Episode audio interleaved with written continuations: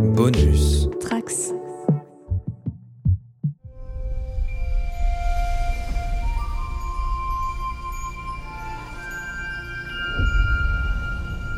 Bonjour à tous les trekkers et trekkies de toutes sortes. Je suis le commandeur Guigui et je suis ravi de vous accueillir à bord de la station du Cadran Pop, le podcast sur Star Trek écoutable dans toute la galaxie et sur toutes vos applications de podcast via le flux du coin pop.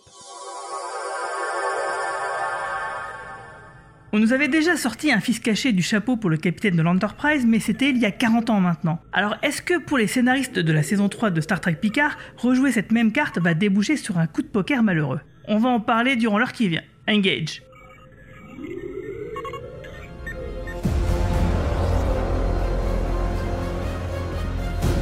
Jean-Luc Picard. We will have vengeance.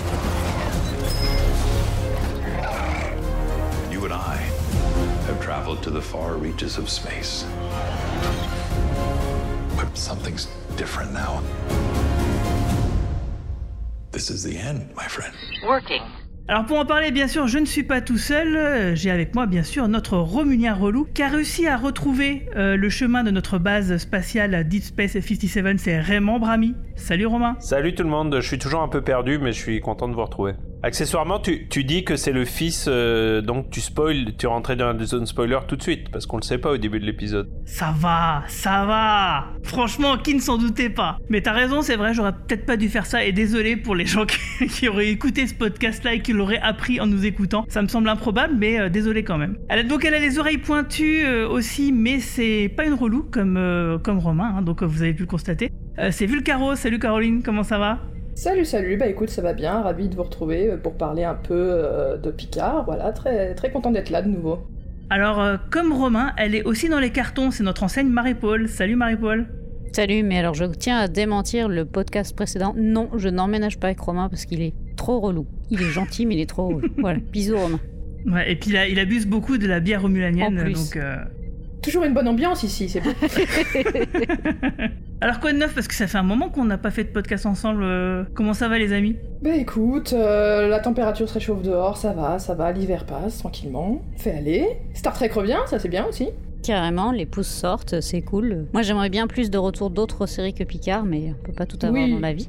Oui, Mais, euh, mais non, non, sinon ça va, écoute, hein, tout va bien. Romain nous a déjà abandonnés. Non, moi je suis de super bonne humeur aussi. Euh, Picard revient, Mandalorian revient. euh, Il y a Bad Ah, Batch euh, pour les fans de Star Wars, il y a Bad Batch à la télé. et les euh, fans de Pedro Pascal en ce moment aussi, on mange oui, bien. hein. Last of Us, c'est quand même mieux. Last of Us qui est très bon, qui est quand même un peu la bonne surprise. Oh, Il y, a, il y a de quoi. Ah, c'est euh, incroyable. Il y a de quoi manger en ce moment. Franchement, je suis de, de bon mood euh, d'un point de vue pop. J'ai été voir Avatar, je pensais que j'allais m'emmerder. C'était pas mal aussi, finalement. C'était même C'était plutôt sympa, ouais. cool. Donc voilà, non, j'ai décidé d'être de bonne humeur aujourd'hui. En tout cas, on va parler tout de suite de Star Trek Picard, donc l'épisode 2 de la saison 3. Alors toi, Marie-Paul, j'ai senti dans, dans tes phrases tout à l'heure quand même une pointe d'agacement sur la, sur la saison. Alors comment est-ce que tu as, vécu le retour de, de Picard avec le premier épisode qui a été diffusé la semaine dernière? Bon, déjà, c'était bien moins pire que les deux, deux- premières saisons. J'ai tenu jusqu'au bout de l'épisode, c'était pas mal. Euh, sachant que je n'enregistre pas le podcast la semaine dernière, j'aurais pu faire l'impasse, mais, euh, mais ça, ça c'était pas mal tenu. Néanmoins, direct, je vous ai dit, oh là là, ils vont quand même pas nous faire le coup de. Et si, ils ont osé. Ils ont osé nous refaire le coup du fils caché. Excusez-moi, hein, le spoiler a été lâché, donc euh, je me lâche aussi. Euh, c'était cool, contrairement à pas mal de gens qui ont râlé de dire, oh là là, il y a des vieux à l'écran. Bah, au contraire, moi je trouve ça super bien parce qu'en fait, il y en a de plus en plus, mais il n'y a pas tant de où qui mettent en avant des, des acteurs et des actrices âgés, et des, des personnages qui ont leur âge, ou enfin bon, à part Picard qui a un corps synthétique évidemment, mais et ça, je trouve ça plutôt chouette. Euh, Il y a évidemment des problématiques de jeux d'actrices qui sont pas forcément ouf, mais soyons honnêtes quand même. Au fil des années dans Star Trek, il y a quand même pas mal de jeux d'actrices qui n'étaient pas ouf par moment non plus.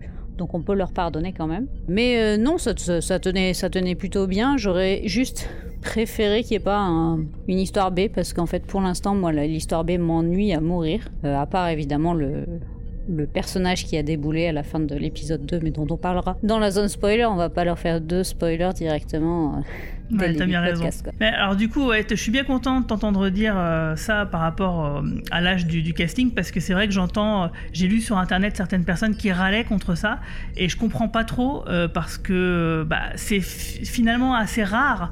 Du coup, c'est quelque part ça devient un peu original en soi et, et en plus de ça, bah, les acteurs et actrices sont très bons. Donc je vois pas où est le problème en fait. Euh, donc euh, donc voilà. Et effectivement, comme tu le dis, c'est des personnages qui font leur âge. Hein. Ils, essayent, ils essayent pas de faire comme Roger Moore euh, dans, les vieux James Bond, de, faire genre il est il peut faire des trucs qu'il peut pas faire normalement et, et du coup bah ça passe plutôt bien.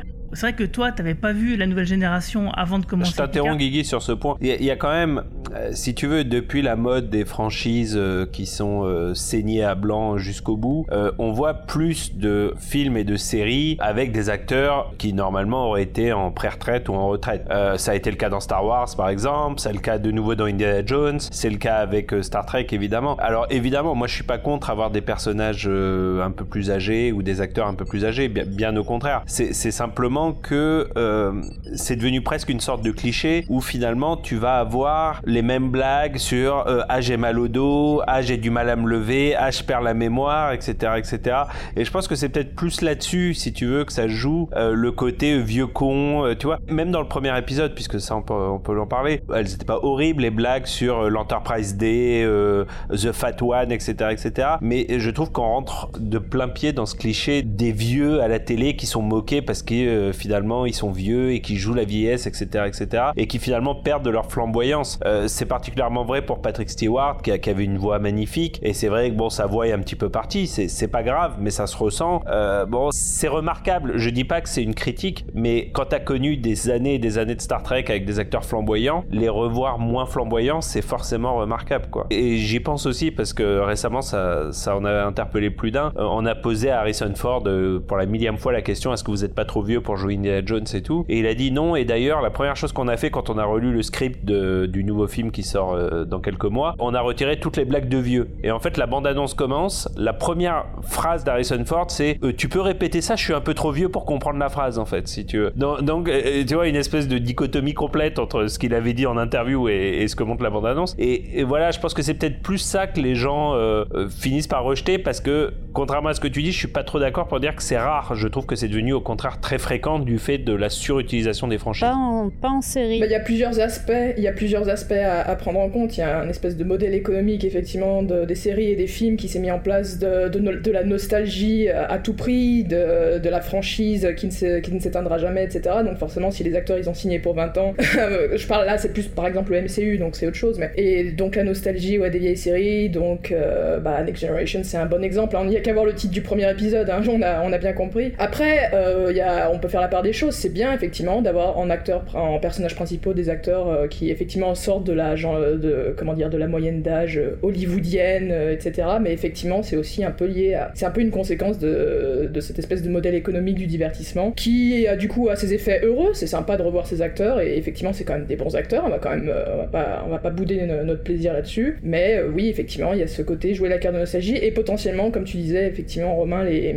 les clichés d'écriture, de blagues sur les vieux, bon, qui, qui avec un peu de chance, ça s'essoufflera aussi. Hein, faut voir comment ça évolue. euh, voilà. Et en même temps, c'est la réalité de la vie, les gars. Vous êtes, vous avez Et- et voilà, enfin, exactement, Vous n'avez pas de vieux autour de vous. Les vieux, ils ont mal au dos, ils sont, ils sont séniles, ils ont la tête ailleurs. Enfin, ils sont Et malades. j'ai envie de dire, même dans The Last of Us, qui est pas un remake, euh, etc. Bon, c'est un, remake série d'un jeu, mais euh, dans le jeu, ça y est pas, donc euh, voilà. euh, c'est réaliste que Joël, 50 et quelques années, vivant euh, dans l'apocalypse, est mal au genou au bout de 30 étages, euh, voilà. Ah oui, évidemment. Non, mais tu vois, Ro- Romain, tu, tu dis que c'est tu dis que c'est fréquent, mais à part les, euh, les exemples que tu as cités, c'est pas tant fréquent que ça. hein. Je suis désolé, pour moi, ça reste plutôt original. Et pour le moment, euh, du coup, ça, ça rentre complètement en plus dans la saga Star Trek, puisque on a déjà vu une génération vieillir comme ça. Euh, donc, euh, pour moi, il y a vraiment aucun problème. Mais par contre, C'est vrai que Star Trek l'a fait avant que ce soit C'est cool. c'est les séries que tu regardes pas, Guigui, mais si Romain était là, il pourrait te citer euh, 50 séries de remakes où t'as des acteurs qu'on revoit. euh, ils ont refait, je sais pas, la série avec les sœurs Olsen, ils ont refait. Il y, a- il y a une série avec.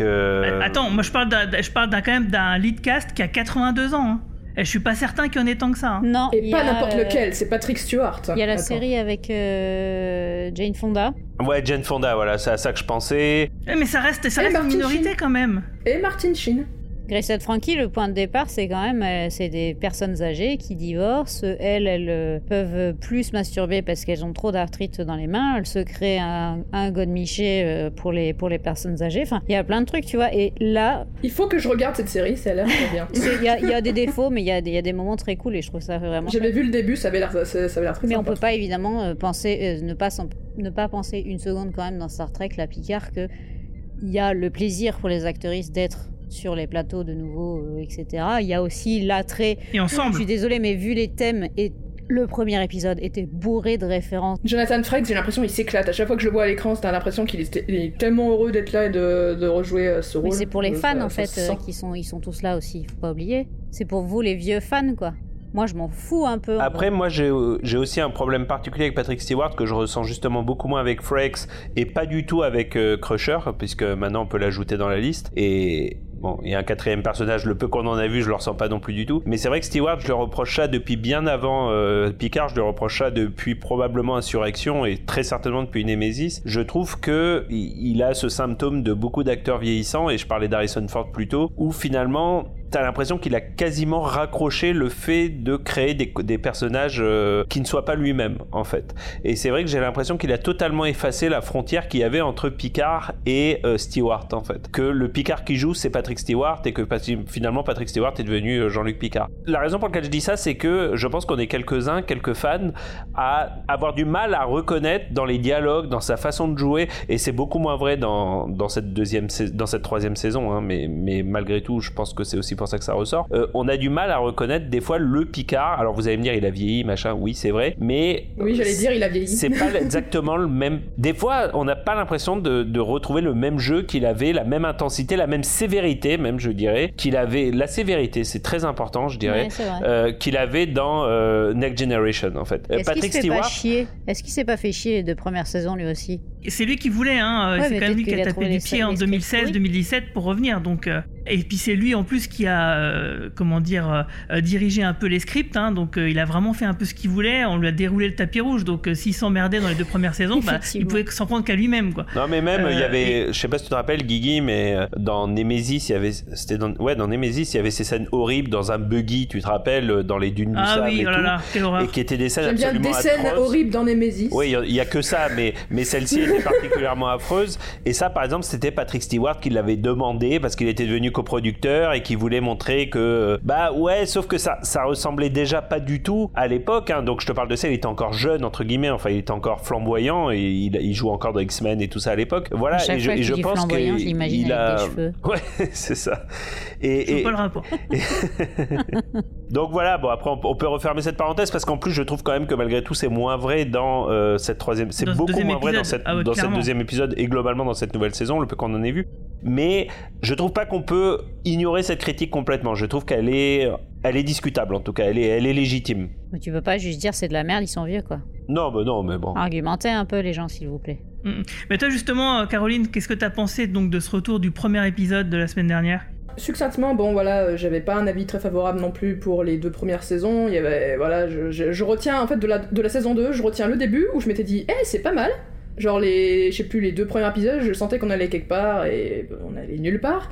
Et euh, la fin avec Q, voilà, j'étais en mode bon voilà, je vais retenir ça, ça, ça m'ira très bien. Donc là, en fait, bah, j'ai plutôt un bon feeling pour l'instant. Alors c'est que deux épisodes, hein. Je rappelle que j'avais un bon feeling pour les deux premiers aussi de la saison 2, donc on va voir. Mais plutôt, plutôt cool. On sent qu'il y a un vrai amour aussi euh, de. J'ai remarqué surtout dans le deuxième, mais aussi dans le premier, euh, il y a- vraiment, il y a un paquet de références aux films Star Trek, etc. On sent que quand même, c'est pas juste forcément pour, enfin c'est du fan service, mais j'ai l'impression que de temps en temps derrière la caméra, il y a un vrai amour de, certaines références, etc. Il y a un côté space opéra qui se met en place, qui peut être, qui peut être très sympa à voir. On va voir ce que ça donne. Bien sûr, c'est carte nostalgie à fond, mais ça fait plaisir de revoir le cast de, de Next Generation. Il y a les nouveaux personnages, enfin le nouveau personnage principal dont je pense on va parler. Même si, bien sûr, c'est un coup qu'on avait vu venir et qu'ils ont déjà fait, je le trouve assez intrigant. Il a un côté sympathique, un côté un peu tête à claque aussi, mais, mais justement tête à claque sympathique. Pour l'instant, peut-être ça va changer, on va voir. Euh, donc pour l'instant, je suis euh, prudemment optimiste parce que je préfère être optimiste que pessimiste, on va dire, euh, pour l'instant en tout cas. Donc voilà, ça fait plaisir. Oui, Marie-Paul, l'année dernière et l'année d'avant, donc quoi, t'avais pas vraiment regardé la nouvelle génération et euh, comment t'avais par rapport donc aux deux au début des deux premières saisons, comment tu juges cette, ce début de troisième saison? Tu préfères cette troisième saison aux deux premières? J'arrive pas à me souvenir du premier épisode de la première saison. Tu te souviens pas de ton ressenti en tout cas? Euh, J'étais intriguée, bien évidemment, parce que nouvelle saison, pardon, nouvelle série, euh, bah, t'es forcément intriguée. Euh, je me souviens surtout d'un sentiment de, de, mécou- de perte de repères, de connaissances, surtout sur la première saison qui avait beaucoup de références, mais en fait qui, a, qui sont toujours autant présentes dans la deuxième que dans la troisième. Même déjà, même dans le, dans le premier épisode. Je pense que le ressenti est meilleur sur cette troisième saison que sur les deux premières. Je suis assez d'accord. Voilà, c'est pas que c'est. euh, je suis pas. Moi, par exemple, je suis pas, comment dire, euh, en pamoison ou tout excité comme j'étais devant Strange New Worlds où je, c'est plus mon style, etc. Voilà. Euh, mais je- j'ai passé un bon moment et je suis plutôt optimiste pour la suite à voir, donc, sur la suite de la Et série. puis bon, le nouveau perso, il a un accent anglais, alors on ne peut que lui pardonner. Ah, et puis c'est Eragon. Alors, le film était nul, mais. le- Adolescente, c'était une de mes premières sagas de fantasy que j'ai lues, donc j'avais vu le film. Et du coup, j'ai fait Ah, mais je connais cet acteur Et puis après, j'ai fait Oh mon dieu Mais oui Et en fait, euh, il y a un autre personnage euh, qui a fait son entrée dans ce deuxième épisode et qui est joué par Amanda Plumer. Et du coup, je vais tourner vers Romain euh, pour savoir s'il peut pas nous faire un petit point sur cette actrice. Oui, avec plaisir, euh, Guigui, évidemment. Il y a deux fun facts sur Amanda Plummer. euh, je, je connais pas toute sa carrière précisément, mais il y a, il y a deux choses pour lesquelles euh, elle est super intrigante.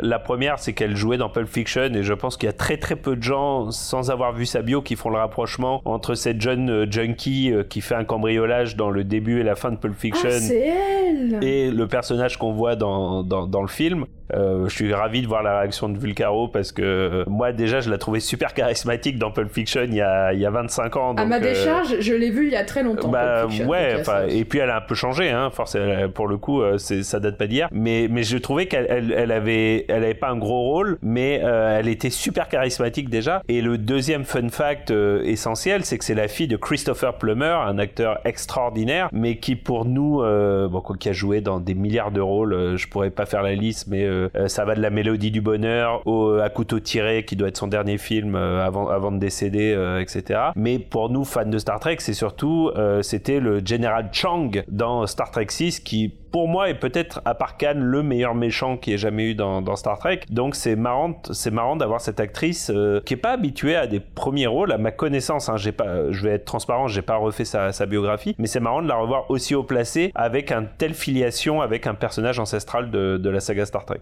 Ouais, évidemment, on, se doute bien que Terry Matalas, il l'a pas choisi par hasard et qu'il avait vraiment envie de donner euh, une sorte de filiation euh, par rapport à, Star Trek 6, puisque quand même son but c'est de donner euh, la conclusion, le Star Trek 6 à la nouvelle génération en fait. Et du coup, bah caster la fille de, l'acteur qui était l'antagoniste dans Star Trek 6, bah visiblement pour lui ça coulait de source. Et en tout cas, c'est vrai que c'est un bon choix parce que c'est une actrice qui est très charismatique dans Pulp Fiction. Elle, marque vraiment son personnage est très marquant euh, à tel point que en fait, euh, si je me souviens bien, euh, ses répliques lancent la, bande originale, le, CD. Si vous avez le CD de donc de la BO du film, c'est elle qu'on entend en premier quoi.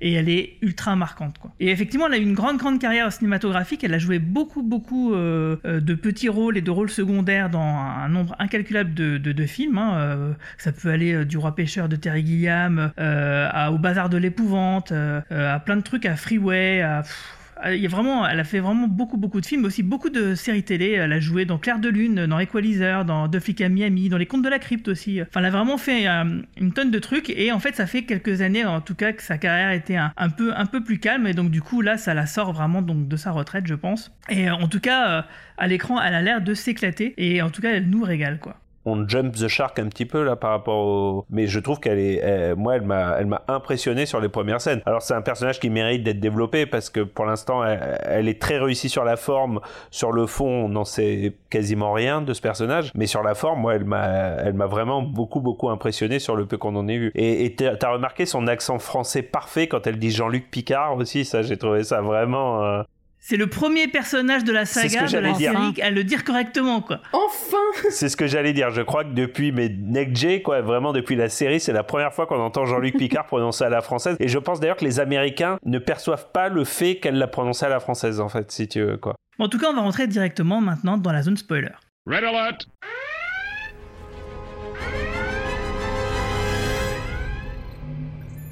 Why are you dancing around this? Around what? Are you serious? Well, even if he is Beverly's son, then if these charges are real, That is not what it's about, and you know that. Are you not seeing what I'm seeing? Do the math, Jean Luc. Will, don't speculate. Tell me, honestly, you do not see what I see.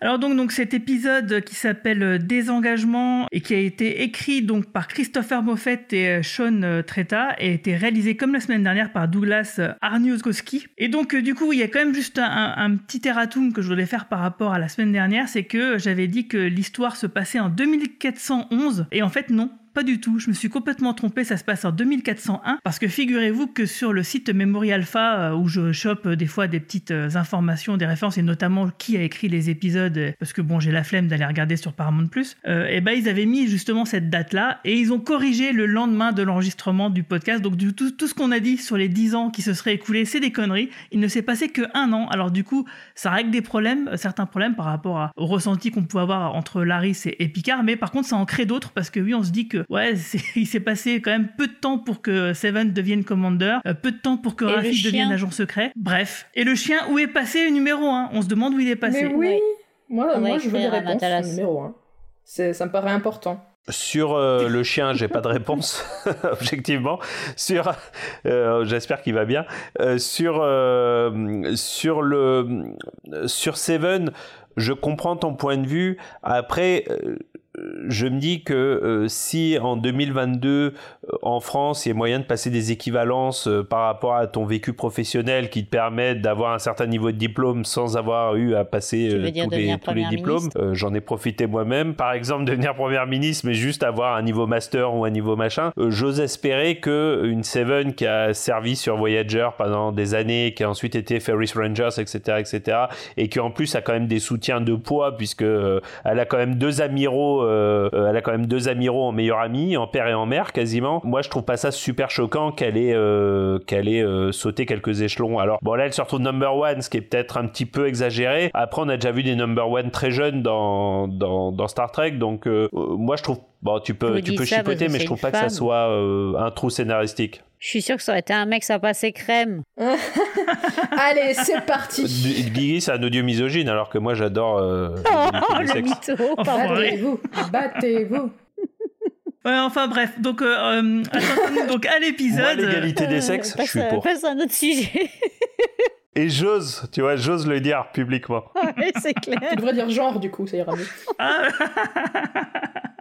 Ok. Euh, donc du coup, euh, revenons à l'épisode euh, qui commence par un- une scène de flashback qui se serait passée donc deux semaines auparavant et qui nous présente donc du coup le personnage de Jack Crusher qui livre donc des, des médicaments. Ils font un peu, à Mé- Médecins sans frontières.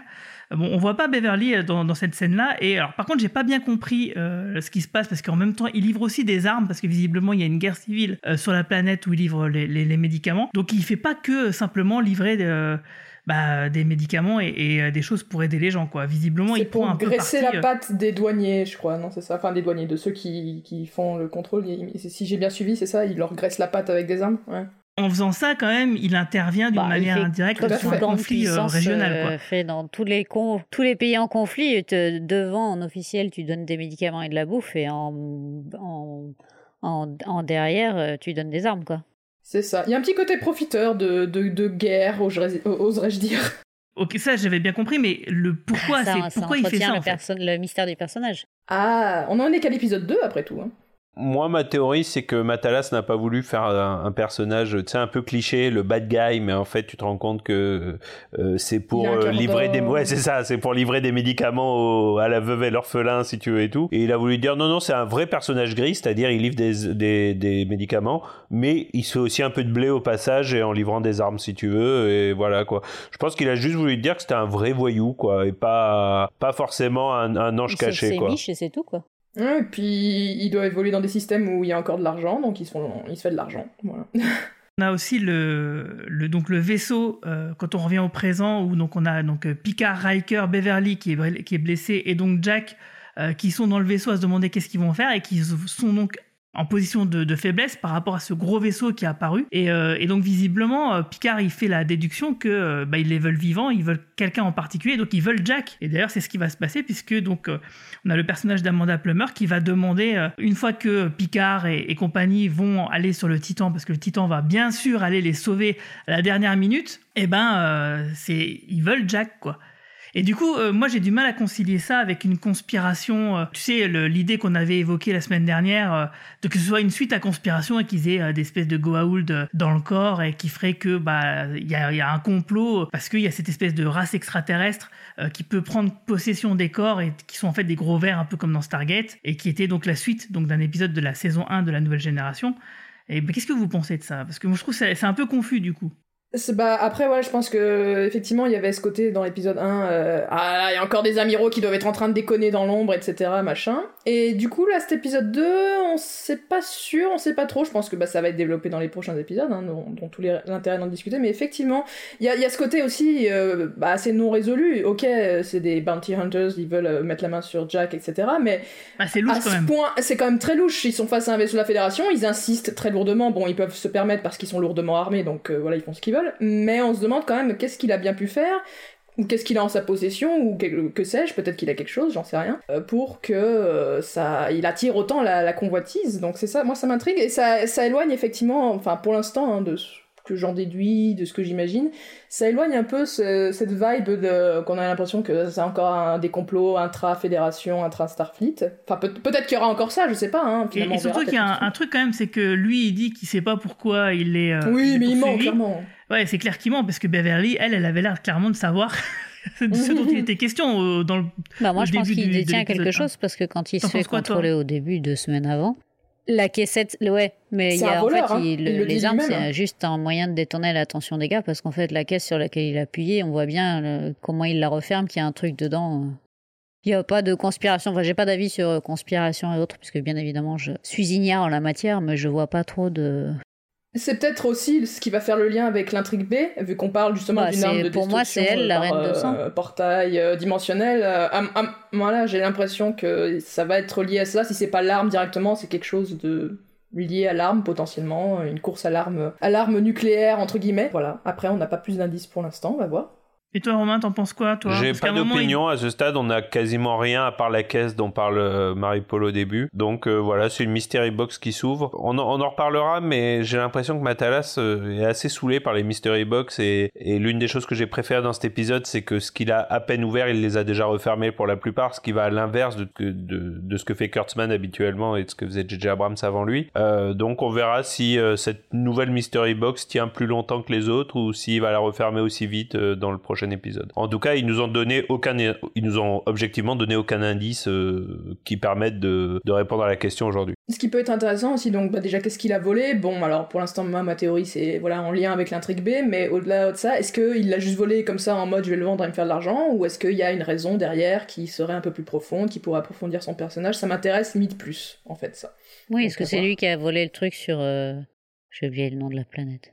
C'est pas une planète, c'est en fait c'est une station, c'est euh, l'institut Daystrom. Et d'ailleurs du coup c'est l'institut euh, de robotique hein, qui, euh, qui est apparu plusieurs fois dans la saga et dont on voit justement c'est là Ah où oui. Jurati elle travaille et, euh, et, et c'est là où on imagine que Lore, le, le jumeau euh, diabolique de Data est euh, bah, en- entreposé. hein. Et donc, du coup, on imagine que s'ils ont volé euh, du matériel là-bas, ils ont peut-être aussi embarqué Oh l'or et ça expliquerait pourquoi on le verrait dans la il saison. est dans la valise, il est dans la boîte, il attend. Et Moriarty, qui, qui Ah sera oui, aussi c'est dans vrai. la Ah saison. oui, c'est vrai. et Moriarty. oui. Ça, c'est quasiment évident que, que c'est lié à l'histoire de, Des- de, de, de Destorm. De- Destorm, c'est ça? Après, euh, Destrom, pardon. Après, je suis moins convaincu que ça soit lié à Crusher plus directement, mais peut-être. On verra. Ouais. Alors du coup, on va enfin parler de Jack Crusher. Donc, ils nous font quand même un peu mariner. Est-ce que c'est le fils de Picard? Est-ce que c'est pas le fils de Picard? On s'en doute tous. Et il y a même une scène où euh, t'as Riker qui dit clairement à, à- Jean-Luc Non, mais attends, Jean-Luc, tu déconnes Attends, eh, regarde-moi bien dans les yeux. oui, c'était drôle d'ailleurs, moi j'ai bien aimé. Non mais Jean-Luc, regarde-moi, voyons, Jean-Luc. Ouais, fais un peu des maths. co- Compte un peu. Là. Tu te fous de ma gueule là? T'es en train de te foutre de ma gueule. Alors là, vraiment, on arrive quasiment à la fin de l'épisode. hein. Je suis désolé. C'était peut-être pas Oui, comme ça que tu l'envisageais, mais, mais je trouve que je suis à la fois totalement d'accord avec Marie-Paul pour dire que franchement, c'est fatigant le côté euh, fils caché et tout. Euh, non seulement c'est un cliché, mais en plus c'est même un cliché dans Star Trek. Si tu veux, ils nous l'ont déjà fait avec Kirk et tout, donc c'était c'est un peu abusé de nous le refaire là. Ils ont tous un enfant dans chaque Par port. contre, je trouve qu'ils ont quasiment fait un sans faute sur la façon de le faire le plus intelligemment possible. À la fois avec ce côté la mystery box, moi j'en fais pas. Je l'ouvre direct la mystery box. On se fout même de la gueule du personnage en lui disant non mais attends t'es débile ou quoi? Enfin euh, voilà, il a 20 ans. euh, il y a 20 ans t'étais avec Beverly. Ok bon euh, c'est ton fils, on n'en parle plus. Donc ça j'ai trouvé vraiment ça d'une intelligence rare. Il n'aura fallu que un épisode, enfin deux épisodes disons pour révéler le- et ça c'est vachement important pour moi parce que je suis absolument sûr que les, scénaristes des saisons précédentes l'auraient fait durer six épisodes ou sept épisodes pour un reveal qu'on avait tous vu venir depuis mille ans. Et finalement le moment alors là je suis désolé Guigui je vraiment je fais sauter ton conducteur mais finalement le moment où Beverly va avouer à Picard que euh, c'est lui le père c'est une scène qui se fait sans dialogue. Et ça franchement j'ai trouvé que c'était brillant autant au niveau d'écriture qu'au niveau réalisation Pour moi, c'est le meilleur moment de l'épisode, c'est ces 2-3 secondes de, regard entre les deux, c'est parfait. On en reparlera, mais pour moi, le meilleur moment de l'épisode, c'est juste après cette scène. Pour, euh, j'en ai déjà parlé avec Guigui, mais vraiment la scène qui, a- qui est juste après, deux secondes plus tard. Mais moi, j'ai trouvé qu'avoir réussi, plutôt que de faire une énième scène, euh, c'est mon fils, c'est ça. Oui, c'est ton fils, Jean-Luc. Oh là là, tu vois, une scène qui aurait été nulle, qu'on aurait écrit mille fois et tout. Ils ont décidé de te faire ça en un regard de deux acteurs qui, pour le coup, sont au sommet, je trouve, dans, ce, dans cette scène. Et j'ai vraiment trouvé que je reste d'accord avec Marie-Paul sur le fait que c'est un peu nié comme, euh, comme scénario. Par contre, je trouve que la façon dont ils l'ont amené et la façon dont ils le reveal, je pense qu'on pouvait pas faire mieux que ça, en fait. Clairement, c'est téléphoné depuis le premier épisode quand on y réfléchit. La scène avec Clarisse au début, en mode ah, I don't want a legacy. Ah, et bah du coup, tu vas avoir un fils, ça va aller plus vite. Voilà. Je suis tellement d'accord. euh, Cette conversation sur la legacy qui amène à Jack Crusher, c'était, tu pouvais pas avancer euh, plus. euh, c'était vraiment l'éléphant dans une boutique de porcelaine, quoi. À la fois, c'est cliché, mais si on raconte l'histoire bien, ça peut donner quelque chose de potentiellement très touchant sur la fin. Je sais pas du tout dans quelle direction ils vont amener ça. Hein. euh, voilà, donc c'est vu et revu, mais selon comment ils font, ça peut être très bien aussi. Parce que si on prend l'exemple de Kirk, ils ont un peu gâché le potentiel de cette histoire, donc à voir s'ils font mieux. J'imagine que Matalas, comme il est très attaché au film Star Trek, euh, qu'il essaye peut-être de corriger ça, qu'il se dit oui, c'est vrai qu'il y a eu un potentiel gâché avec euh, David Marcus, donc le fils de, Kirk, et que du coup il se dit bon, ok, moi je reprends le même truc, mais je vais le faire différemment. Mais en tout cas, c'est quand même la deuxième fois hein, qu'on annonce à Picard qu'il a un fils, parce que euh, si vous vous souvenez dans l'épisode de Bloodlines, je crois que c'est dans la saison 7 de la nouvelle génération, on lui avait, c'était un Ferengi, un méchant qui, qui voulait lui faire du mal, qui, euh, qui lui a monté un plan en lui faisant croire qu'il avait un fils, alors qu'en fait pas du tout. Donc du coup là, euh, voilà, c'est un peu le la deuxième fois qu'on lui fait le coup, sauf que bah, ce coup-ci c'est pour Ouais, moi j'aurais préféré une fille quand même déjà. Ça changerait. C'est vrai. Bah, il aurait pourquoi C'est bizarre qu'il Ouais, l'ait pas moi, fait. ce qui m'interroge quand même, euh, ça je vous l'avais dit en off, c'est euh, le traitement des mères et de la maternité dans Star Trek. Déjà, le traitement des femmes en général euh, me laisse grandement euh, sur ma faim, mais alors là, le côté, le reveal à chaque fois, ça m'interroge grandement sur bah, qu'est-ce que ça cache, que ça, ça veut dire, le- les, les femmes dans Starfleet. Pourquoi elle cache ça au, au gars quoi? J'attends l'explication de Crusher, d'ailleurs, ce serait intéressant. Parce qu'elle a coupé les ponts avec tout le monde, elle a pas coupé les ponts qu'avec Picard. C'est ça aussi qui. Je pense, je sais pas si c'est par conscience de ce problème ou si c'est parce qu'ils ont juste pensé à ce qu'ils voulaient faire avec ça. Mais ça peut euh, peut-être mener à quelque chose de, si ce n'est pas intéressant, peut-être un tout petit peu différent de ce qu'on a vu avant. Il y a aussi une différence avec Kirk, c'est que Kirk était au courant qu'il avait un fils. C'était pas un fils caché, c'est simplement que voilà la mère. oui, la mère avait refusé. ouais, Et, là, par différent. contre, c'est une vraie surprise. Et effectivement, c'est étrange de la part de Beverly. Parce que je sais pas si vous avez en tête, euh, bon, bah, pas toi, Marie-Paul, mais euh, la- les scènes coupées de Star Trek Nemesis. Donc, la, la scène où, euh, où Crusher, elle part justement de l'Enterprise pour aller euh, avoir être capitaine de son vaisseau médical, etc. Euh, bah, ils ont l'air d'être en excellents termes. On se demande qu'est-ce qui a bien pu se passer pour je veux dire, ils ont toujours été très très proches. Qu'est-ce qui justifie ça, quoi? C'est, j'espère qu'il y a une bonne raison derrière. Il y avait la peau de banane du, euh, du reveal du fils qu'ils ont vraiment euh, bien négocié. Par contre, c'est vrai que ça amène une deuxième peau de banane qui est le pourquoi Crusher a fait ça. Et pour l'instant, il y a vraiment Enfin, il y a rien d'évident dans le caractère de Picard à ce moment-là de sa vie qui fait pourquoi elle l'aurait caché, tu vois. Mais justement, c'est lié à autre chose, probablement, Bah, c'est ça, c'est ce que c'est ce que je me dis. Enfin, j'espère que ça sera un truc. euh, j'espère que ça sera pas une explication. euh, oui, euh, tu voulais ta liberté tout ça, machin, parce que je trouve que ça correspond pas du tout au, au personnage et surtout pas au personnage tel qu'il était à ce moment-là. Autant j'aime, je déteste Nemesis et, et, enfin, j'aime pas beaucoup Insurrection. Autant justement, on était dans un Picard qui était beaucoup plus libre dans sa sa tête, beaucoup plus prêt, euh, euh, beaucoup plus prêt à Ah oui, passer à avait autre changé. chose. C'était plus le Picard un peu égoïste et euh, workaholic des, de la série. Donc euh, si, si c'est ça, psychorigide, donc si c'est ça l'explication, euh, je trouve qu'on ouais, ils auront de nouveau glissé un peu sur une peau de banane quoi. Je pense que ça sera pas ça, ou alors c'est qu'ils ont oublié eux-mêmes ce qu'ils viennent d'écrire, parce que voilà, ils teasent quand même le fait que qu'est-ce qu'elle faisait Beverly toutes ces années, au-delà du fait qu'elle était avec son fils, il y a clairement, il y a, il y a autre chose derrière, ce qui est plutôt intelligent. Si on rajoute des raisons hors liées à sa, qui ne sont pas liées qu'à sa maternité, effectivement, ce serait, ce serait, ça serait bienvenu. Il y a une deuxième Voilà. explication que, auquel j'ai pensé qui serait un peu plus égoïste et en même temps pourquoi pas, euh, qui serait Crusher qui dirait euh, j'ai déjà perdu un fils à cause de Starfleet.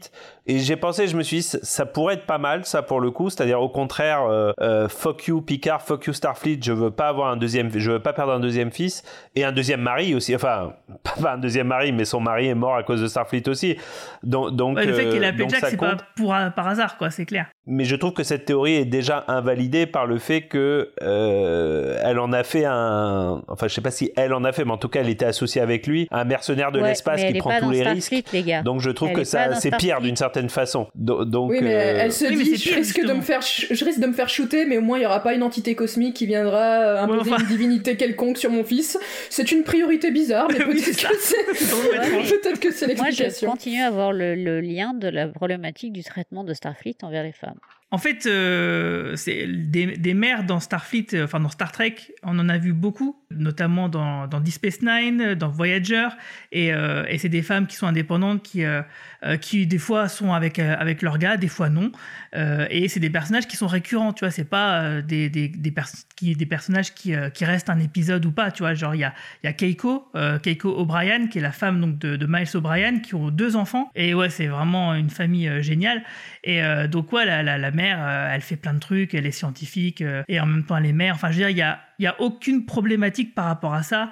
Euh, T'as aussi euh, euh, Naomi Waldman dans Star Trek Voyager, qui est une, une petite enfant qui naît sur le Voyager et qui prend comme modèle justement Seven. mais même Beverly et Wesley, finalement. Même Beverly et Wesley, c'était, c'était, il y avait rien de malsain dans leur. euh, dans- oui, oui, c'est vrai, tout à fait. mais- Oui, c'est l'exemple de, de base, oui, c'est vrai. Bah, une veuve qui est avec son fils, euh, qui élève son fils seul, donc une famille monoparentale. Les séries laissent plus d'espace, euh, Ouais. on va dire, euh, à ce genre de configuration pour que ce soit un peu moins cliché, un peu moins toxique envers la, la position de la femme, là où les films, des fois, ont tendance à plus se casser la gueule. Oui, parce qu'il il- il resserre un peu le, le récit. Et effectivement, euh, les séries étaient très modernes par rapport à ça, quoi. C'est un problème d'Hollywood, hein, c'est même pas que limité à Star Trek. Dans les films, euh, voilà, blockbuster ou autre, enfin même pas que blockbuster, le traitement de la mère, euh, on pourrait en faire des paragraphes. Je suis d'accord avec Marie-Paul, c'est ce que. Alors, du coup, tu avais dû le dire dans le chat et pas, pas dans le podcast, mais puisque tu l'as pas fait. Mais tu disais que t'en avais un peu marre des euh, j'ai mal à mon père aussi. J'en ai euh, moi, je comprends marre, aussi ce sentiment. les daddy issues Les daddy issues, euh, j'ai l'impression de l'avoir vu un milliard de fois. Alors, ceci étant dit, là aussi, pour l'instant, ils l'ont pas joué comme ça. Bon, en même temps, euh, on Il a. y a une on- petite phrase quand même, un peu en mode euh, j'ai pas de père, avec un peu d'énervement, tu fais ah, une daddy issue. Ah, attention. maybe, maybe. Ouais, t'as peut-être raison, mais on verra. Mais ça fait partie aussi des choses qui me saouleraient assez vite, je pense, si ça arrive. Le côté oui, je ne t'aime pas, tu n'as pas été là pour moi, machin. C'est le genre le genre de scène que je ne supporterais pas si ça finit par arriver. ouais.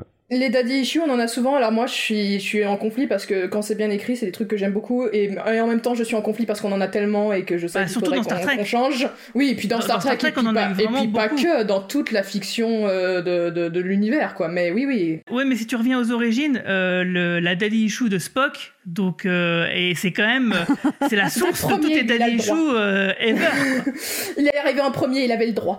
Sauf qu'entre-temps, on a eu euh, Cisco et Jack Cisco qui étaient l'anti-Daddy Issue, À si tu l'antithèse. veux. Ah ouais. L'antithèse de ça, euh, l'un des plus beaux rôles de père célibataire, d'ailleurs, qui, est- qui est pas assez reconnu, de père célibataire de l'histoire de la télé à mes yeux, et en plus un père noir en l'occurrence, qui à la télé américaine est, est encore plus rare. Donc si on revenait en effet à Spock et Sarek, si tu veux, ça serait quand même euh, un drôle de pas en arrière, quoi. Mais enfin. Ouais, ça. Mais ça se trouve, on se plante, hein, ce sera des mummy issues, hein, on sait pas. Ouais, ouais, puis, puis ça se trouve, ils vont pas jouer. Moi, je te dis, cet épisode m'a pris à contre-pied sur tout ce que je pensais qui, sur lequel ils allaient se planter. Donc, euh, moi, je, je, ne demande qu'à être agréablement surpris. Ça a été le cas pendant cet épisode, donc pourquoi pas dans les prochains hein. Chose, une autre partie de l'épisode que moi j'ai beaucoup aimé, bah, c'est euh, euh, les combats un peu spatiaux et le fait que t'as un vaisseau ça, qui bien, en chope un autre avec un rayon tracteur et qui le balance sur un autre. Je me suis fait la remarque, j'ai pris mon téléphone pour le noter parce que je me suis dit enfin une utilisation un petit peu inspirée du rayon tracteur parce que j'ai pas souvenir. Je m'y attendais pas. Ah non, c'est la première fois, oui. C'était pas des séquences très longues, mais c'était un peu inspiré et j'ai trouvé c'était dynamique, c'était, c'était, ça changeait un peu de ce qu'on voyait d'habitude. J'ai- j'ai Mais même quand euh, t'as le titan qui Ouais. arrive et qui coupe le rayon tracteur quand euh, le, c'était- le vaisseau. ouais, ouais, il- c'était un il- super plan. j'ai Ah, fait, c'était bien. hey. Je suis d'accord parce Ouais, que c'est c'est une scène qu'on a déjà vue dix fois dans Star Trek pour le coup et, et je trouve qu'elle est elle est bien faite quoi. Elle est elle est vraiment cool. Elle te met les elle te met les frissons et tout. Euh, et ouais non j'ai visuellement euh, pour l'instant la saison c'est vraiment un sans faute. hein. Et je trouve euh, c'est intéressant parce qu'ils ont trouvé, euh, là pour cet épisode-là en tout cas, il y a un petit équilibre. euh, parce que Star Trek, effectivement, dans, dans les séries, en tout cas, les films, ils se permettent d'être plus spectaculaires, mais quand les vaisseaux arrivent, en général, ils arrivent à côté, ils se posent et puis ils s'attirent des rayons, et puis voilà. Donc là, ils ont fait, bah, euh, exemple typique, oui, de l'entrée en scène pour couper le, rayon tracteur, ça changeait un peu, c'était bien. Et en même temps, il y a un petit, donc, un- une action un peu plus dynamique, et en même temps, ils en font pas trop, ils en font pas un truc à la Star Wars, etc., qui, moi, j'aime bien, j'aime bien Star Wars, il y a pas de souci, mais ils essaient de trouver un équilibre entre on veut redynamiser un petit peu ces petites séquences spatiales et en même temps on garde ça assez court pour garder un peu le rythme Star Trekien, etc. Donc euh, j'ai trouvé ça très bien. Alors, et sinon, qu'est-ce que. Alors, du coup, oui, mon con- conducteur est complètement explosé, mais ça, c'est pas grave. On chaque- est, on est thématique, c'est un On est thématique aujourd'hui. On n'est pas on n'est pas euh, chronologique. C'est voilà, c'est à chaque fois qu'il y a Romain en fait dans le podcast. Euh, du coup, qu'est-ce que vous avez pensé du, euh, du Capitaine Shaw que moi j'avais surnommé le Capitaine Connard de la Bah, semaine en dernière? fait, non, les gars, il est pas connard. Il, il suit juste les directives et il fait ce qu'il faut, en fait. Non, ouais, je suis nuancée. Je suis assez nuancée sur ce personnage, pareil. Ouais, Il quand je désagréable. Alors, il a, des- il a des petits moments, des, des remarques où. Il a des remarques désagréables où t'as un peu envie de lui dire ce n'était pas nécessaire, tu pouvais fermer ta gueule sur ce point-là. Euh, mais sur certains points, il soulève des points. Euh, bah, je dois protéger mon équipage. Je fais oui, c'est pas faux, c'est Oui, pas il- faux. le Les deux trois, quatre amiraux, fois. ils vont chercher quelqu'un. Ils ont pas plus de justification que ça. Alors, je sais bien que c'est des légendes, mais effectivement. Ils sont pas, ils sont pas vraiment dans le bon au début, nos amis là. Euh, Le seul point que je leur accorde, c'est quand ils disent euh, dans les principes de Starfleet, on va éviter de livrer pour une exécution sommaire un, voleur qui certes est un voleur, etc. Mais il mérite quand même pas qu'on le zigouille. Là, à la limite, après il y a une question un peu plus intéressante parce que certes, on va quand même pas sacrifier l'équipage. Oui, mais le principe de Starfleet, c'est pas d'aller exécuter des gens comme ça dès que quelqu'un euh, l'exige. Donc là, il y a un, un débat où les deux côtés un peu. se- Ouais, et ils sont pas dans l'espace de la fédération, qui est un autre euh, un autre Et en- oui, ouais. c'est un petit détail. Euh, donc euh, en soi, oui, sur les, les points de règlement qu'il soulève, il soulève plutôt des bons points. Après, et effectivement, il est désagréable. Alors qu'il soit désagréable envers Picard et, et Riker, c'est une chose. Par contre, quand il est désagréable avec euh, Seven, avant qu'elle fasse son, sa petite rébellion, là tu fais, dis donc, euh, je veux bien que t'as ton Là, tu veux tranché, dire que c'est un connard misogyne. comme ça. voilà. Oui, je, je me retiens. Il y a un truc, euh, effectivement, alors, il y a d'un côté, il a raison euh, de, dans, ses, dans ses justifications. D'ailleurs, Manu l'avait dit sur le, le chat de notre Discord, où il disait, euh, oui, euh, qu'il trouvait ça marrant que, de voir qu'à quel point les spectateurs, ils abordent toujours le côté des protagonistes, et que du coup, bah, les autres, c'était des connards, même quand ils avaient raison. Et alors c'est vrai, il y a ça. Mais d'un autre côté, euh, il est un peu bête parce que Vadik, euh, donc elle exige, euh, elle leur laisse une heure pour leur livrer Jack Crusher, euh, sinon elle les désintègre. Euh, mais qu'est-ce qui lui dit que en fait euh, elle va pas le faire malgré tout qu'il le livre? Donc c'est complètement idiot comme réflexion et moi je comprends pas qu'il ait pas pris le cette enfin ça en compte en fait. Et de se dire, bah, il va peut-être falloir se battre, il va peut-être falloir se C'est parce barrer. qu'il est contrarié. Ouais, mais du coup, ça l'empêche de réfléchir. Non, non, mais je suis Du coup, c'est pas, c'est pas très, d'accord. c'est Bah, pas il très a un malin de sa problème part. d'ego comme tous les hommes de cette série. hein. Surtout qu'on voit bien. Bah, c'est ça, il y a les deux vieux qui arrivent et qui prennent possession de tout et qui, pardon, mais prennent presque le commandement du vaisseau. euh, je comprends qu'il a un peu mal aussi, quoi. Pour enfreindre le règlement en plus. Tu peux pas à la fois raisonner en disant euh, je peux pas faire ça parce que je dois protéger mon équipage et en même temps ne pas voir ça qui, qui est quand même un danger mortel pour ton Après, équipage. il n'est pas infaillible sur la question justement de, de Vadik. Effectivement, c'est là où les questions sont, c'est là où il est plus faible sur ses positions, je dirais. Et puis Voilà. surtout, c'est pas, il est pas, c'est un vaisseau qui explore et ils sont pas, enfin ils ont pas, ils sont sous-armés. et C'est pas un mec qui est habitué à aller à la castagne comme Kirk ou Et qu'est-ce qu'il a comme euh, alternative finalement? Parce que Ouais, ils ont Bah, scanné le se vaisseau, barrer, ils se sont bah- rendu compte que le vaisseau c'était euh, c'était Hiroshima si tu veux. Mais c'est quoi l'alternative? euh, Bah, C'est c'est l'alternative que Picard fait à la fin de l'épisode. Il réussit à se barrer, en fait, il, il s'est juste cassé. Il s'est juste cassé dans la nébuleuse. Alors, ok, il va sûrement avoir un combat dans l'épisode 3, mais euh, il y Ça avait me cette... rappelle un film. il y avait cette possibilité qui était là depuis le début, mais ils en ont pas parlé, tu vois. Je veux dire, euh, euh, Mais c'est peut-être plus ça qui est critiquable finalement. C'est peut-être plus la fin qui est un petit peu rapide euh, que le fait que lui euh, devant ce vaisseau dise que finalement ils ont pas d'option quoi. Donc euh, ils sont un peu pris, ils sont un peu pris en otage quoi. Puis c'est la question de la valeur d'une vie versus la valeur de l'équipage, parce que sous prétexte que c'est un petit criminel, etc. Mais il cherche pas les alternatives auprès de son équipage, tu vois, il cherche pas de solution. Euh, Et c'est pour ça que ce n'est pas le héros il leur laisse une heure, il leur laisse une heure pour décider. C'est une façon de se dédouaner aussi, mais il aurait pu aussi tout de suite dire non, quoi. Tu vois. Moi, je trouve que je, je trouve que Shaw il offre la meilleure scène de l'épisode, donc je reviens. C'est la scène qui est juste après, Oui, euh, euh, c'était ju- drôle. juste après le reveal en fait, euh, donc le reveal de Crusher, euh, Jack Crusher, où en fait Picard ordonne à ce que Crusher soit, ne soit pas livré, etc., etc. Et machin, et il révèle à Shaw que c'est son fils. Et Shaw tourne à 180 degrés et décide d'obéir à Picard et Picard lui fait une petite tape amicale sur l'épaule et là je trouve que tu changes complètement ta perception du personnage et j'ai trouvé que pour le coup c'était très très kien en fait c'est-à-dire que euh, ils ont leurs opinions mais qu'au final ils savent se rassembler sur une question qui est, qui est plus grande qu'eux-mêmes et je l'ai trouvé super attendrissant dans cette dernière scène. J'ai vraiment adoré cette scène en fait Ça ouvre une lecture, une double lecture euh, pour les plus cyniques. Alors moi j'aime bien effectivement le côté, euh, bon, euh, la famille c'est la famille, je comprends, je peux pas aller contre ça. Et il y a aussi un peu le côté, ça fait une heure qu'on s'engueule sur la question. Et là, il y a vraiment, c'était vraiment le, le clou final dans, dans, dans, dans le cercueil de ses arguments à chaud en mode ah bah c'est son fils, bah qu'est-ce que vous voulez que je fasse? C'est mort. ça, je- voilà. Il y a un abandon un peu en mode bah allez-y, qu'est-ce que vous voulez que je fasse maintenant? Il y a un peu, il y a un peu ce côté un peu, un peu rigolo qu'on peut lire dans la scène aussi. ça, moi, ça me fait penser à un autre truc, c'est qu'à un moment donné, il, il remet en cause le fait que ce soit le fils de Crusher. Euh, mais qu'est-ce qui t'empêche de faire un test ADN et puis de, du coup d'établir directement euh, Ouais, j'y ai pensé aussi direct. Je pense qu'ils ont Tu plutôt pas le droit, et c'est plutôt une histoire, de, une histoire légale, mais ça aurait été Ou bien juste de les le... scénaristes, ils n'y ont pas pensé. Ouais, je pense que c'est pas possible de pas y penser si nous on y a pensé.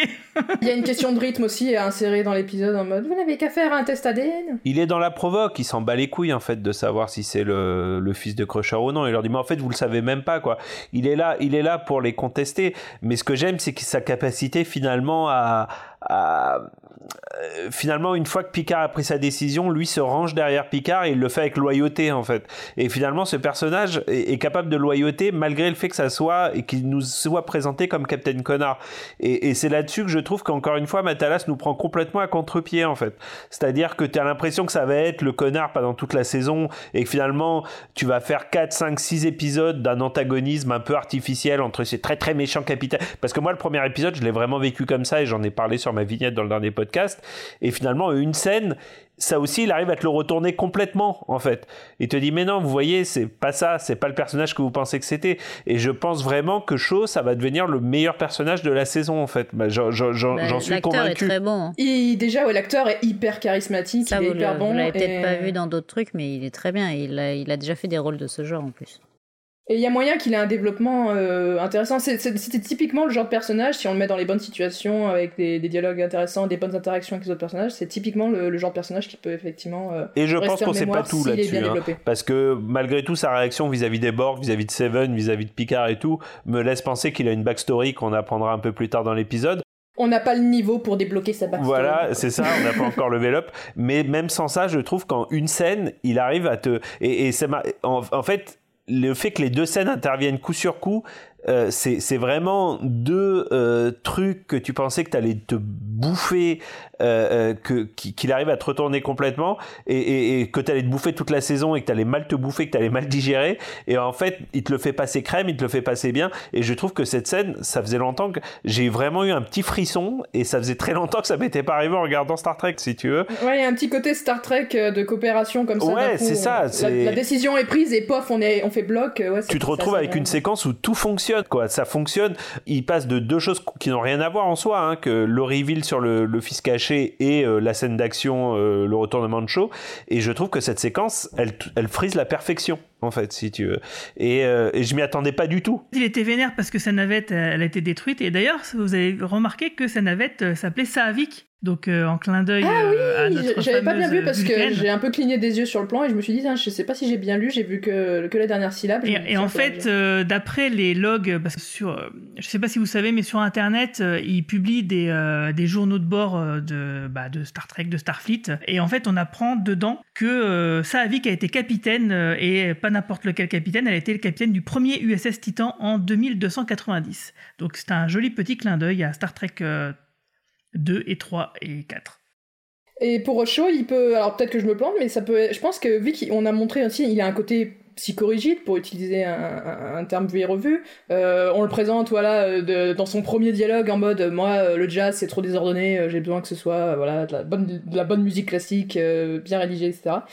Et je me demande si ils, vont tenter un peu un rapprochement entre lui quand les, émotions seront posées, qui seront plus à calme, avec Picard et lui. Je sais pas Picard qui verrait des aspects de la personnalité de Shaw qui pourraient, voilà, cet aspect plus rigide euh, sur certains points, pas surtout, hein, leur personnalité est pas similaire de Picard jeune et Shaw, c'est pas, c'est pas les mêmes. Mais est-ce qu'ils pourraient tenter, euh, voilà, vu que maintenant on, en a parlé, Picard qui a, qui, a, qui a vieilli, qui s'est un peu adouci avec le temps, euh, ce, qui, ce, qui, ce qui se défend, est-ce qu'ils pourraient aussi, voilà, trouver un peu des ponts communs comme ça? Ça irait avec le développement de, de personnages qui pourrait le rendre intéressant. Qu'est-ce que vous avez contre les psychorigides Mais rien, ça fait des très bons personnages, au contraire, voilà. S'ils sont bien écrits. Justement, euh, il a été évoqué, euh, Vadik, elle évoque son, son dossier. Euh, donc euh, elle parle de son état d'esprit. Et du coup, euh, moi j'ai trouvé ça étrange qu'aucun personnage ne tique et se dise tiens, c'est bizarre, elle a l'air d'en savoir beaucoup, comment ça se fait? Ça reviendra. ça reviendra, mais ce, qui est, ce, qui est, ce que je trouve étonnant, c'est l'absence de, de, de réaction des personnages qui devraient être étonnés et se dire tiens, c'est bizarre. À leur décharge, ils ont je ne sais combien de canons, je ne sais combien d'armes pointées sur eux, avec euh, le dilemme de devoir donner l'autre. Euh, à, leur décharge, il y a un ordre de priorité, j'imagine, mais c'est vrai, c'est vrai. Euh, il y a aussi quand même un aspect de l'épisode qu'on a complètement passé sous silence. Alors je sais que vous êtes nombreux à voilà de de pas aimer, et ben moi j'aime bien Rafi et donc euh, je suis assez contente du rôle qui lui a été donné.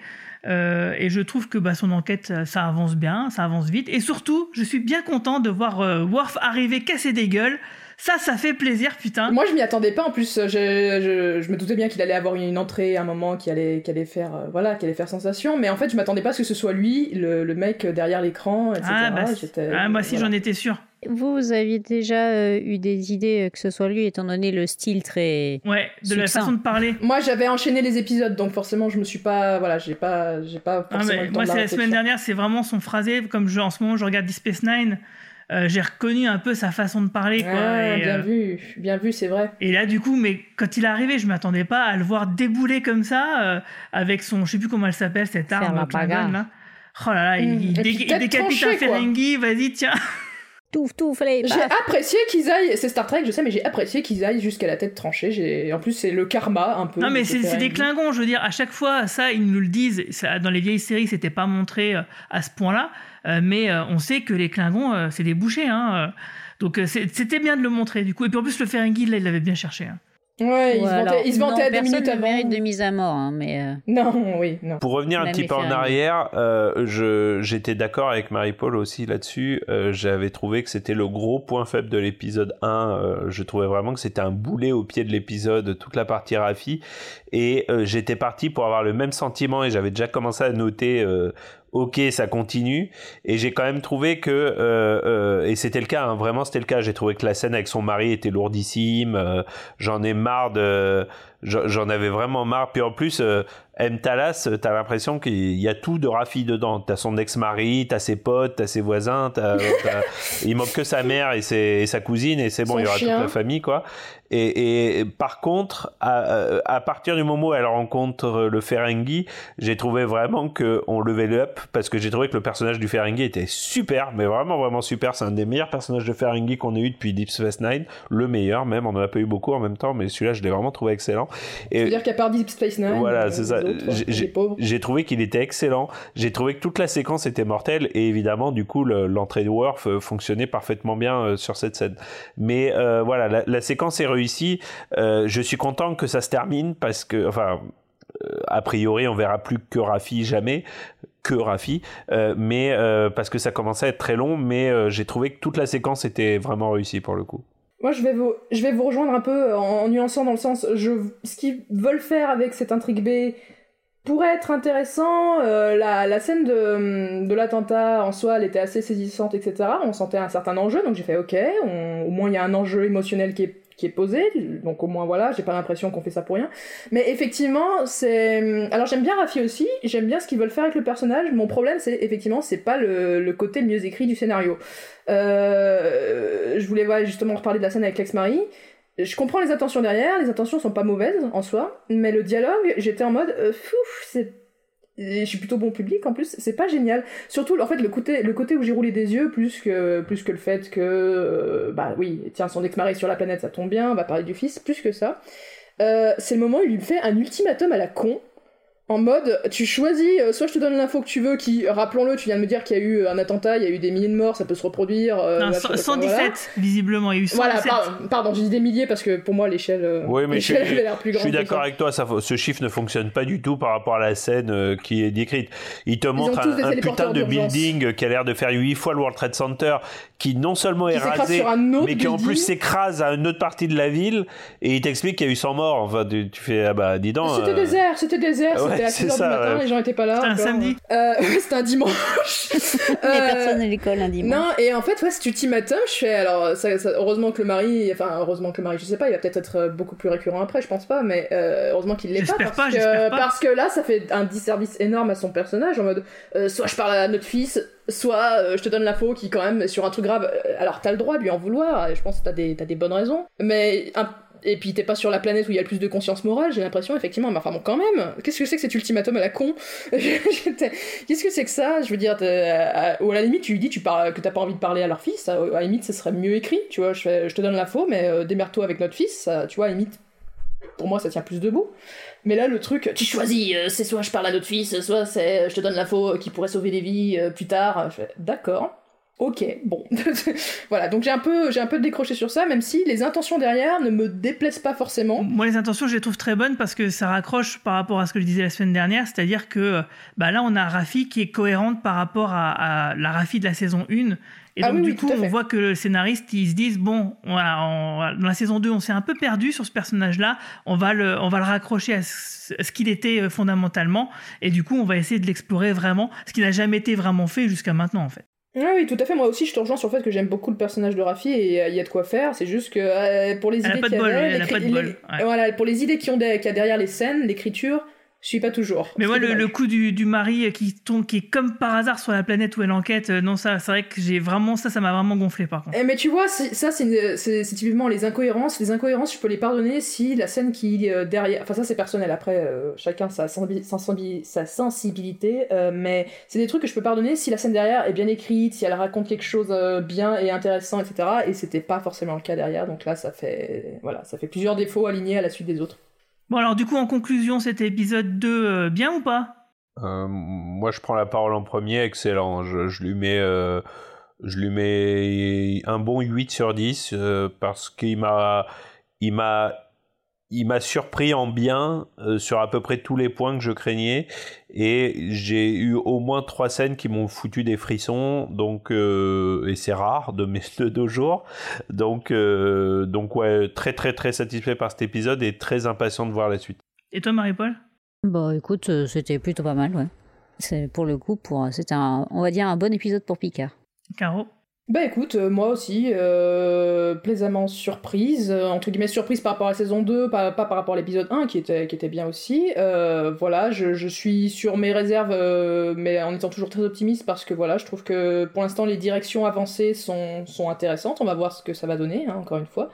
Les nouveaux personnages, moi je les trouve intrigants. Jack Crusher, certes c'est le trope du, du petit voleur un peu petit, un petit peu petit con, mais un peu attachant, un peu charismatique, et je trouve que l'acteur fait le taf d'ailleurs, et je suis intéressée de savoir où ils vont aller avec. Moi je, trouve qu'il a une présence à l'écran, donc euh, je voilà, je, suis pas du tout allergique, même si oui, on l'a déjà dit, le fils caché, etc. Mais à voir. Euh, on n'a pas encore ses motivations, etc. Mais on a parlé de l'actrice qui, fait très bien le taf sur la forme. Moi, je trouve que Vadik, pour l'instant, des antagonistes qu'on a eu sur les trois saisons, euh, même si on n'a pas encore ses motivations, etc. Et il faudra voir par la suite, c'est ce qui va la rendre très mémorable ou non. Mais je trouve que, comme tu disais, Romain, sur la, sur la forme, il y a quelque chose dans l'ambiance. Elle a un côté, il y a un mot qui m'est venu, genre le- un côté visqueux euh, dans la manière dont elle parle, dont elle bouge sur sa chaise, qui, qui la rend euh, visuellement très mémorable, etc. Moi, je, je- j'aime beaucoup. Qui rappelle son Donc, père euh, d'ailleurs, hein, qui rappelle euh, la façon ouais, dont jouer- dans, dans Plummer jouait Chang un petit peu. Ouais, ouais. Et du coup, une antagoniste qui, on va voir sur la suite si ça tient, mais qui pour l'instant se présente bien, donc une anta- potentiellement très mémorable, euh, et ça c'est toujours un bon point. Et, du coup, pour nos, personnages qu'on connaît déjà, euh, il y a des, plusieurs lignes qui sont tracées qui peuvent mener à des endroits très intéressants. Euh, certes en partant avec des tropes qui ont déjà été explorées euh, dans Star Trek ou ailleurs, mais du moment que c'est bien écrit, c'est ce qu'on va voir, euh, moi je, je dis euh, oui, tout à fait, il n'y a pas de souci, donc euh, bien optimiste pour la suite pour l'instant. Ok, bah moi aussi, hein, euh, j'avoue, euh, j'ai préféré cet épisode à celui de la semaine dernière. Bon, alors effectivement, hein, c'est toujours pas parfait. Euh, euh, 8 sur 10 que tu disais, Romain, euh, je trouve que ouais, si je devais mettre une note, c'est à peu près ce que je mettrais aussi, parce que euh, malgré euh, tous les défauts qu'on a pu lister, euh, bon bah c'est que des petits cailloux dans la chaussure. Hein, c'est voilà, c'est pas une grosse entorse. Hein, c'est pas un truc qui m'a vraiment gâché mon plaisir. Et parce que oui, plusieurs fois moi aussi j'ai eu un petit peu, un petit peu les poils. Hein, surtout à un moment quand Picard il, se réaffirme et puis on, retrouve un peu le Picard qu'on connaissait où, il élève un peu la voix ou, ou dans sa confrontation avec Jack par exemple. Enfin, je trouvais que ça marchait très bien et j'ai été assez ému. Bah, des retrouvailles entre Beverly et Jean-Luc, euh, donc euh, ça m'a vraiment, m'a vraiment plu quoi. Cette scène, euh, moi, me, me marque vraiment l'échange de regards entre les deux. J'ai trouvé que c'était parfait. Et j'espère que enfin Beverly va avoir droit à son temps de gloire à l'écran parce que la pauvre, elle a pas été gâtée euh, sur Next Generation. Déjà, elle a été plus gâtée en deux épisodes que quasiment Oui. sur tous les films euh, Next Generation déjà. hein. Mais je crois que l'actrice, elle, elle en avait parlé. Elle l'a dit elle-même. euh, ouais.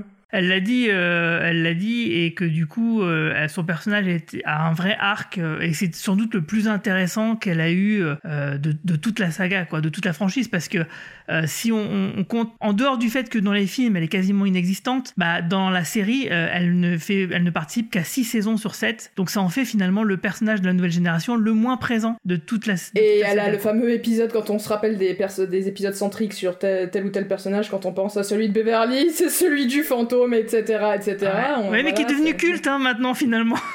Pas forcément pour de bonnes raisons, Pas mais pour de bonnes reste quand même euh. Remember Me, euh, Vulcaro, qui, qui est un de mes épisodes préférés avec Marina, euh, qui est un de nos épisodes préférés de la, série. Donc, euh, C'est voilà. vrai. Oui, non, non, elle, avait, elle a eu, faut, faut pas toucher, schématiser, elle a eu des, des épisodes où effectivement Ouais. elle, elle brillait plus, mais sur cette saison c'était un peu pauvre par rapport à d'autres personnages, donc là j'espère qu'elle aura ses lettres de noblesse parce qu'elle mérite. Tu Ouais, devrais le voir, Marie-Paul, d'ailleurs, et. Remember Me. C'est un épisode que tu peux voir sans aucune connaissance de l'univers Star Trek. Et c'est un très bon épisode sur Beverly, euh, pour le coup, et un très bon épisode de Star Trek en, en général. D'accord, je note. Et ben voilà, bah en tout cas, bah merci euh, bah pour vos avis. hein, C'était très intéressant d'en discuter avec vous. On va se quitter ici et puis bah euh, on va faire un petit peu la tour des actus. Euh, toi, Romain, à part ton déménagement, qu'est-ce que tu fais de beau en ce moment?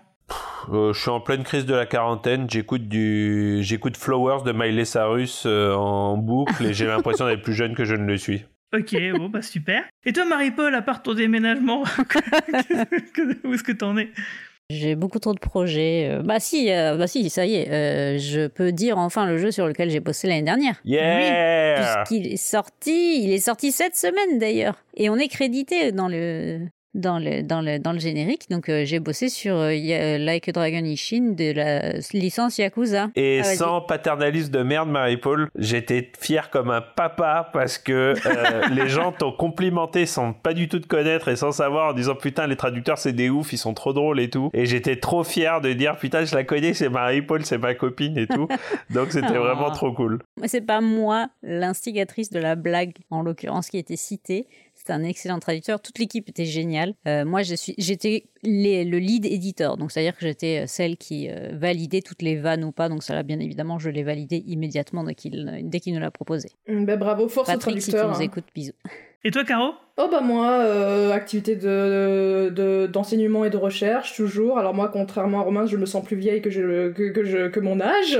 Mais ça c'est la période, hein. voilà, il y a eu l'hiver, ça, on espère ça va aller mieux. Euh, donc voilà, pas grand chose à dire. Je me remets un peu, j'essaie de me remettre un peu aux, aux- aux séries euh, quand j'ai le temps et l'énergie. Bon là c'est The Last of Us hein, qui, qui, qui prime en ce moment. Mais ça, ça me va bien, c'est un épisode par semaine, donc c'est pratique comme Picard et, et compagnie, ça me va très bien. Écoute du Miley Cyrus, ça rajeunit, tu verras. Voilà, c'est ça. Moi, je me refais. euh, je suis en train de me terminer Deep Space Nine. hein, il me reste 10 épisodes avant la fin. euh, donc, du coup, si jamais on parle du Dominion euh, dans les prochains épisodes de Picard, bah, je serai complètement euh, à la page. hein, J'aurai tout en, en tête. Euh, sur le coin pop, euh, figurez-vous qu'on a toujours les épisodes de X-Files à écouter. Euh, normalement, euh, Manu devrait refaire des YMCU sur, euh, sur Marvel euh, prochainement. Il y a d'autres podcasts euh, qui vont arriver sur le coin pop. euh, donc, euh, soyez un peu patients. Vous allez voir, ça va être très intéressant. En tout cas, merci à toutes et tous de nous avoir suivis. Alors, N'oubliez pas que si, vos, si nos podcasts vous plaisent, bah, merci de mettre 5 jolies étoiles et sympathiques commentaires sur les applications où vous nous écoutez. Et vous pourrez aussi nous retrouver donc sur Twitter, Facebook et sur notre site podcast.lecanonpop.fr. Et je vous souhaite à tous et toutes euh, une longue vie et plein de prospérité. Salut tout le monde. Salut. Ciao. Salut, merci.